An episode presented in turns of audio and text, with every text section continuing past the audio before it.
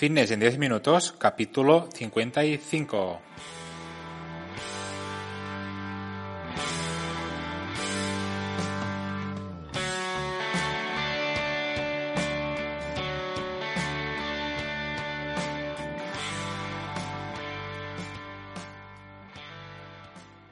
Bienvenidos un día más, un episodio más a Fitness en 10 minutos, capítulo número 55 del lunes 1 de febrero de 2021.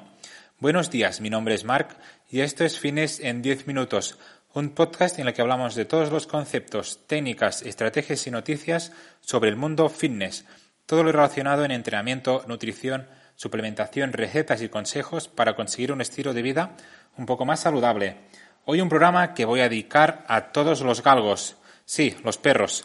Los galgos son una raza de perros y desde hace mucho tiempo que padecen maltratos y agresiones brutales. Los, los, utilizan principalmente para la caza y cuando no sirven, pues los abandonan, los sacrifican, etcétera, etcétera. Hoy es su día y con este día se trata de concienciar al público en general de los maltratos a los que están sometidos estos pobres animales e intentar darles una segunda oportunidad rescatándolos y ofreciéndolos una adopción como animales de compañía. Así que hoy también va para todas las personas que están luchando por y para ellos.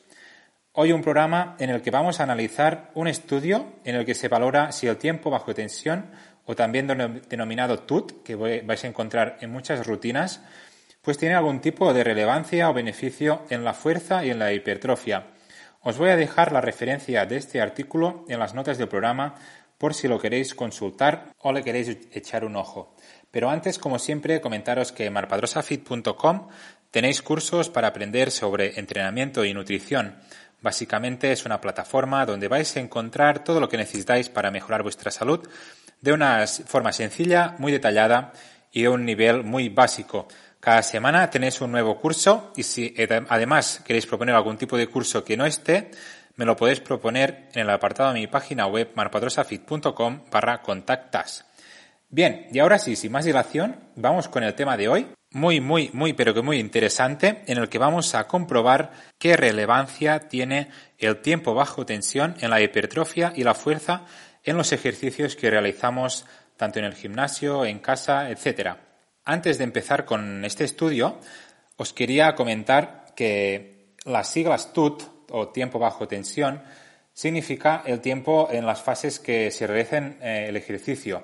Por ejemplo, si se trata de un, tiempo bajo tensión o un TUT de 1.01, esto significa que la fase concéntrica de este movimiento será de un segundo. La fase isométrica va a ser de 0 segundos y la fase excéntrica también de un segundo. Esto es lo que denominamos como tiempo bajo tensión y es una forma de calificar pues, el ritmo de, la ejecución de cada uno de los ejercicios que vamos a realizar, de cada una de las repeticiones que vamos a realizar en cada uno de los ejercicios. Y esto realmente pues, es un parámetro muy interesante, sobre todo para, para utilizar en nuestras rutinas de entrenamiento, ya que dependiendo del TUT que vayamos a utilizar, pues la intensidad de los entrenamientos y de, cada uno de los ejercicios puede llegar a ser muy distinto, ya que no va a ser lo mismo, por ejemplo, un TUT 2-0-2 que un TUT 1-3-2. ¿Vale? En este caso, el segundo, pues es un trabajo mucho más lento que el primero. Entonces, como podéis ver, el TUT es un factor pues, muy importante también a tener en cuenta en las rutinas de entrenamiento y también pues, para los entrenadores también es muy importante tener, tenerlos en cuenta. Bien, vamos ya con, lo que toca hoy, con, con este estudio que estuvo formado por 26 hombres entrenados y se repartieron en dos grupos de 13. El primer grupo hizo el ejercicio extensión de cuádriceps sentado, que seguramente pues vais a conocer, con un TUT de 1.01. El ejercicio se efectuaba de forma muy rápida, como podéis observar, ya que prácticamente en dos segundos pues realizamos una repetición. Por otro lado, el segundo grupo hizo el mismo ejercicio, pero con un TUT algo más lento. En este caso, 1.03. Como veis, cada repetición en este caso pues se realiza en cuatro segundos. Este ejercicio se realizaba de forma un poquito más lenta. Así que en este caso la fase excéntrica era de 3 segundos en vez de 1, como hacía el primer grupo. Y ahora, antes de empezar ya con las conclusiones, me gustaría que, que pensarais un momento a ver cuál creéis que es para vosotros ah, pues el mejor, la mejor opción para mm, una mayor hipertrofia. Si un tiempo de baja tensión lento, un tiempo bajo tensión rápido. Es decir, realizar ah, la ejecución del ejercicio de forma rápida o de forma lenta. Bien, después de ocho semanas de entrenamiento, como conclusión, no se observaron diferencias significativas entre un grupo y otro en cuanto a beneficios en la fuerza y la hipertrofia. Este estudio se realizó en hombres entrenados, por lo que no se puede generalizar para toda la población. También se observó que la RPE, que se trata de la escala del esfuerzo percibido, fue más alto en el grupo con, el TUT más lento, ya que el volumen de entrenamiento fue el mismo para los dos grupos, pero como podemos ver, el hecho de hacer el ejercicio con una ejecución mucho más lenta la escala del esfuerzo percibido pues también aumenta. Además, también apuntaron en este estudio que los resultados no fueron muy convincentes ya que los dos grupos realizaron el mismo volumen de, entrenamiento, pero tenían más repeticiones en recámara, en el caso del grupo con, un TUT más rápido. Por lo tanto, había como ciertas diferencias entre un grupo y otro y por lo tanto pues no se, pudieron obtener pues, los resultados deseados en este estudio. Aún así, también se concluyó que el ejercicio con un TUT más lento puede ser beneficioso para fases específicas de entrenamiento, como por ejemplo en fases de que el paciente pues tenga lesiones. Puede ser muy interesante aplicar este tipo de ejercicios en el que la ejecución es un poco más lenta.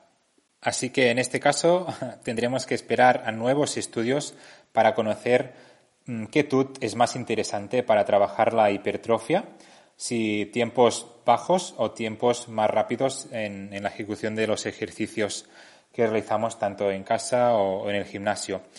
También os quería recomendar algunos tips interesantes, algunos consejos para realizar de forma adecuada este ejercicio que, se trabajó en este estudio, que es la extensión de cuádriceps sentado, ya que, como digo siempre, la técnica es fundamental sobre todo para, evitar lesiones, pero para también pues para maximizar las ganancias musculares, para focalizar el estímulo al máximo de los músculos que queremos desarrollar. Y uno de los consejos que os quiero dar es, ah, igual que vimos en el anterior capítulo con el curl femoral sentado, es muy importante no arquear la espalda cuando vamos a realizar la extensión de cuádriceps. ¿vale? Ya que podemos dañar seriamente pues, la zona baja de la espalda, la zona lumbar.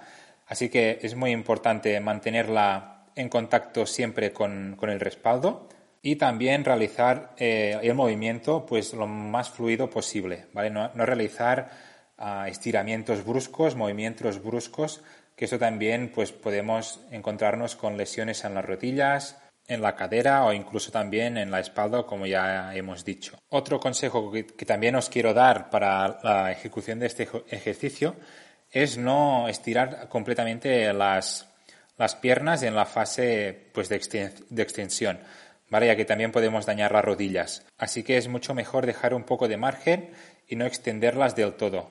Y ya por último, un consejo así más, más personal y que me he encontrado yo mismo es el hecho de, de, cogerte bien a la máquina. Normalmente estas máquinas hay los agarres en, en los laterales, al lado de, los glúteos, ¿vale? Entonces yo me encuentro que ah, cuando hago este ejercicio sin cogerme bien, pues eh, me cuesta mucho más eh, la técnica. Por otra parte, cuando realizo un agarre fuerte, ¿vale? Empujando contra mi cuerpo contra, contra el sillín, pues realizo mucho mejor este ejercicio y siento mucho más el músculo eh, del cuádriceps, que es el que se debe estar trabajando. Así que también os animo a probar este tip más personal que yo me he encontrado en mis entrenamientos y que realmente pues me funciona muy bien. Y además también me ayuda mucho a aplacar bien la, espalda en el, en el, respaldo. Así que creo que es un tip muy interesante y que si lo probáis pues mm, me lo podéis comentar y ya veréis que realmente pues tiene resultados. Y bien, hasta aquí, señores, el programa de hoy, el episodio 55 de Fitness en 10 minutos. Espero que os haya gustado el capítulo de hoy y os haya servido de interés para aprender un poco más sobre nuestros entrenamientos, sobre los ejercicios que tenemos en nuestras rutinas. Ya para terminar, como siempre, comentaros que estaré súper contento si os apuntáis a este podcast. También estaré encantado si lo compartís en vuestras redes sociales e incluso si dejáis valoraciones de 5 estrellas en iTunes, me gusta y comentarios en iBox o en Spotify. Yo a cambio voy a publicar de forma regular como cada lunes para no perder la costumbre y aprender un poco más de todo este mundo. Gracias por siempre estar ahí al otro lado, escuchándome y apoyándome. Nos escuchamos el próximo lunes. Que tengáis una super semana.